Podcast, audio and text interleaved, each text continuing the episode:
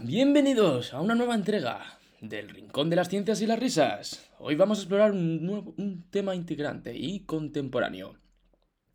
La dopamina y cómo está relacionado con dos tentaciones modernas y adictivas, la pornografía y las redes sociales.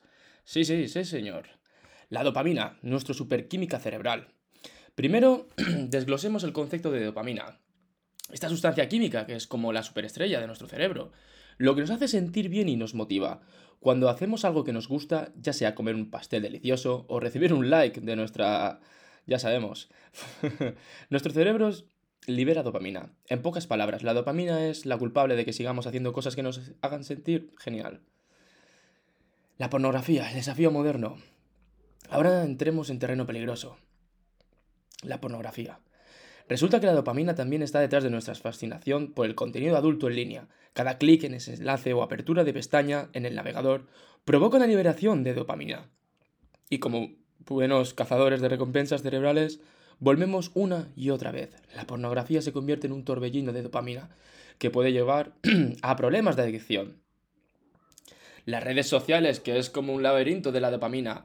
Pero, adivina qué. Las redes sociales también son una trampa para la dopamina. Cada notificación, cada like y comentario que recibimos desencadena una liberación de dopamina en nuestro cerebro. ¿Alguna vez has sentido esa urgencia constantemente de, revisar tu teléfono ahí sin parar? Eso es la dopamina en acción, señores. Y las redes sociales son como casinos en los que jugamos con nuestras emociones. Y la dopamina es nuestra ficha de juego.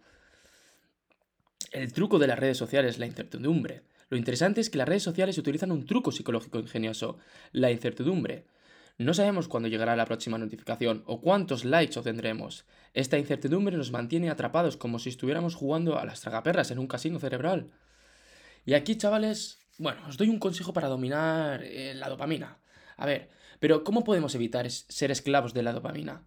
Aquí os doy algunos, digamos, consejos. Uno de ellos es limitar el tiempo de pantalla. Mira, chavales, yo me he cambiado al BlaBlaBerry y es lo mejor que he hecho en mi vida ya que establece los límites de tiempo para el uso de redes sociales y el consumo de contenido en línea. Desconéctate, de vez en cuando apaga las notificaciones y disfruta de momentos sin palabras. Descubre nuevas aficiones, encuentra actividades que te hagan sentir bien y depender de la dopamina digital. O si no, busca apoyo. Si sientes que tienes una adicción, no dudes en buscar ayuda profesional. Bueno, en conclusión, vamos a hacer una conclusión.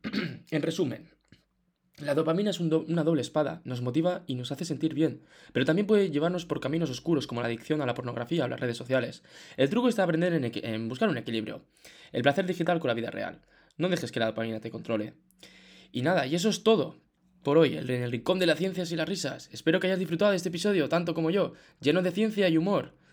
Y bueno, os llevo un, un anuncio, ya que llevo tres podcasts por aquí, os iba a comentar lo siguiente. Aquí viene la sorpresa, ¿eh? Chavales, apuntad.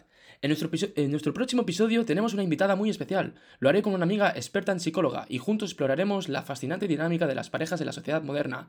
Así que prepárense para una conversación intrigante sobre la psicología en, en las relaciones de hoy en día. No se lo pueden perder. Hasta luego y nada, y un saludo especial para mi amigo y fiel empresario Sospi. Nos vemos en nuestro, en nuestro próximo episodio. Adiós.